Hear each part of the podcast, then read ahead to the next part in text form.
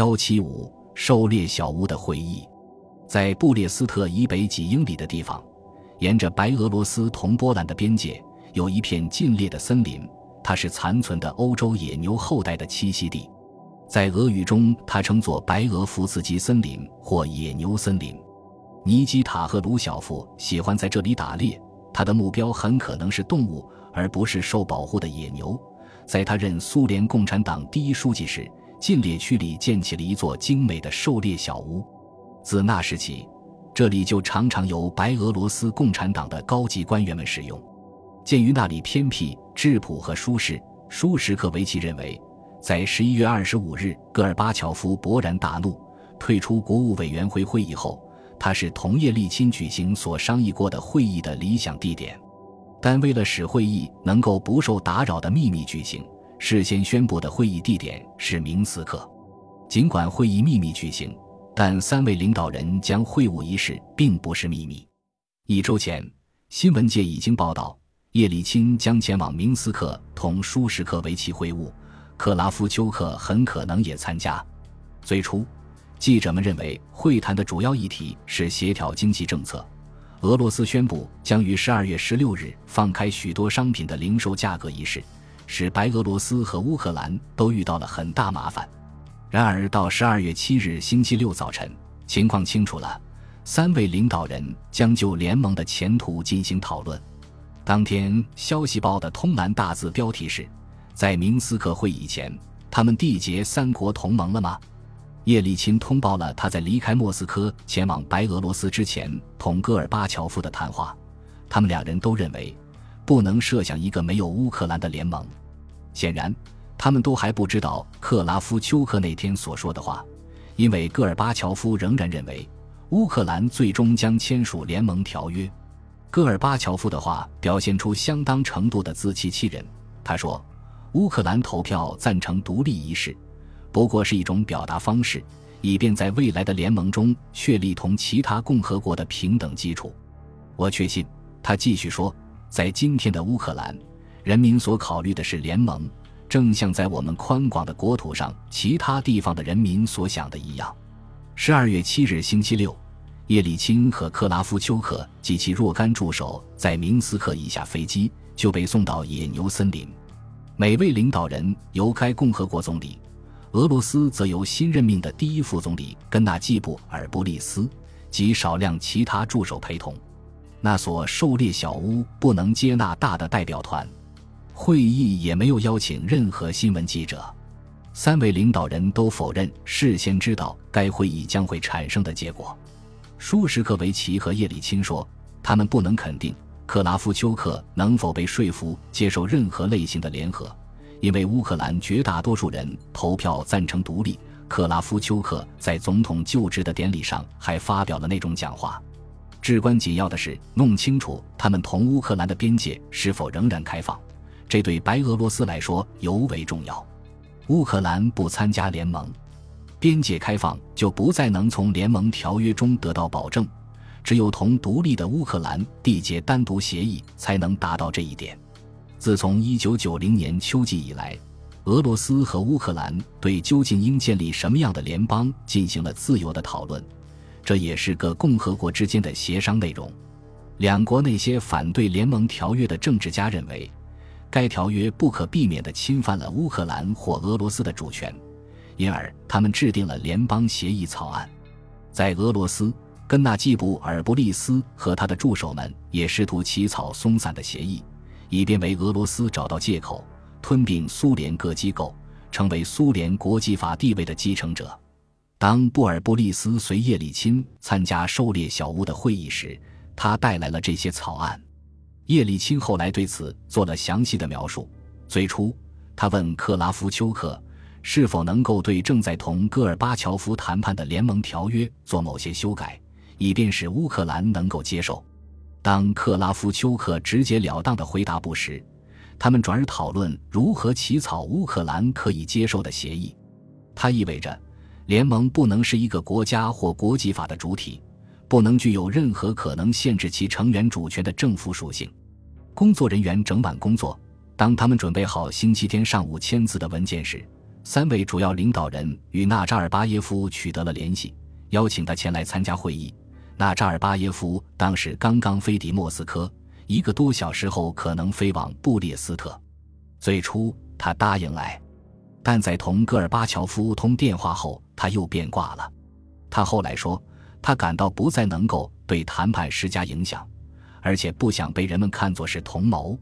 然而，叶利钦和舒什克维奇并未得知纳扎尔巴耶夫不来开会的消息，他们让人为签字仪式准备了一张大桌子。邀请了新闻记者，并去机场等候纳扎尔巴耶夫。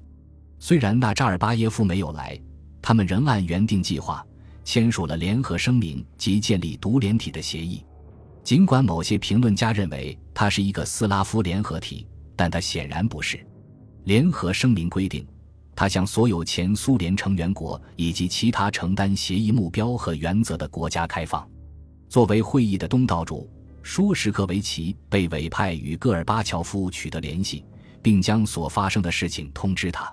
叶利钦自愿给布什总统打电话，并第一个接通了电话。舒什克维奇后来对我说：“那样做并不是事先计划好的。”他说：“他并不想通过公开的电话线路把这个消息告诉戈尔巴乔夫，而在狩猎小屋中也没有保密的政府电话，所以直到返回明斯克后。”他才给戈尔巴乔夫打了电话。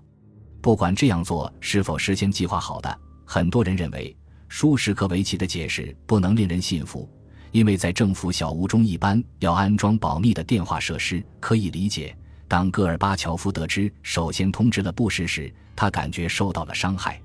舒什克维奇告诉我，当他给戈尔巴乔夫打电话解释了所发生的事情后，戈尔巴乔夫的第一个问题是对我怎么办。是联合体，不是国家在野牛森林小屋中建立的联合体下设任何总统、总理或总书记。实际上，该协议没有规定任何永久性机构，而只决定将在白俄罗斯首都明斯克成立一个协调机构。协议只规定了一般原则或协调义务，联合体本身没有任何权利和权威，而只有其成员的共同意愿。如果其成员决定不再承担他们以前曾承担的义务，不得强迫他们。独联体也无权征税。然而，某些承诺是重要的，其中最具体的一项是保留和维持对共同的军事战略空间及核武器的统一指挥，但对如何做到这一点尚未拟定出有效的办法。还有一项承诺也很重要。即承认和尊重联合体内各国的领土完整及边界神圣不可侵犯，因为直到八九月份，某些俄罗斯发言人还声称有必要修改边界，把那些居住着讲俄语人口的地区并入俄罗斯。乌克兰的东部和南部的州以及哈萨克斯坦的北部地区就是与此有关的敏感地区。因而，这一条款是俄罗斯领导人为了让其他共和国加入联合体而向他们付出的代价。尽管今后若干年这一条款在俄罗斯仍要引起争议，但既然他主张放弃几个世纪来俄罗斯一直宣称拥有的领土，它无疑具有重要的历史意义。保护人权的承诺也是值得注意的。该协议借用了苏联人民代表大会九月宣言的话。指出，在保护人权方面要根据公认的国际准则，尽管它无法由独联体来加以实行，但他承认国际标准适用于国内法律，提供了一种据以判断各成员国人权状况的衡量尺度。然而，独联体协议中的人权条款远不如苏联人代会的宣言那么明确。协议还指出。其成员国将保证履行前苏联所签订的那些条约和协议所规定的国际义务，但其措辞指的是一个一个成员国去承担这些义务，而不是作为整体的独联体，各成员国将决定他们自己应承担哪些义务。因此，与各国在独立宣言中所承担的义务相比，该协议没有增加多少承诺。协议的其他条款看来大多是值得称赞的报复，而不是义务。各党派将就外交政策、经济战略、运输和通讯、环境保护、移民政策和防止犯罪等问题进行合作，通过谈判解决争端。任何一国只需提前十二个月通知其他成员国，便可以退出独联体。魏总理也签署了一个简明的经济合作协议，承诺进行协调与合作，但这些承诺很空洞，缺乏协调机制，事实上不能保证各种政策的协调一致。例如，政府领导人同意实行同步的根本性经济改革，建立有效的市场机制，改变财产所有关系，保护自由企业制度。但在协议中并没有提到叶利钦已经宣布，而舒什克维奇和克拉夫丘克拒绝进行的那些改革。同样，独联体准备缔结一个银行间协定，以控制货币发行，确定预算赤字的上限，但这一承诺也缺少一个一致同意的政策准则。总之，在野牛森林举行的会议对很多问题都未做决定，而决定了的事情则较少。不管独联体实际上达成了什么协议，它都有赖于今后的谈判。由于没有任何强制机制，这些协议不能保证履行任何承诺。然而，该协议有一点是明确的：苏维埃社会主义共和国联盟将不复存在。签署该协议的三个国家有足够的力量保证这一点，而且也只能保证这一点。本集播放完毕，感谢您的收听。喜欢请订阅加关注，主页有更多精彩内容。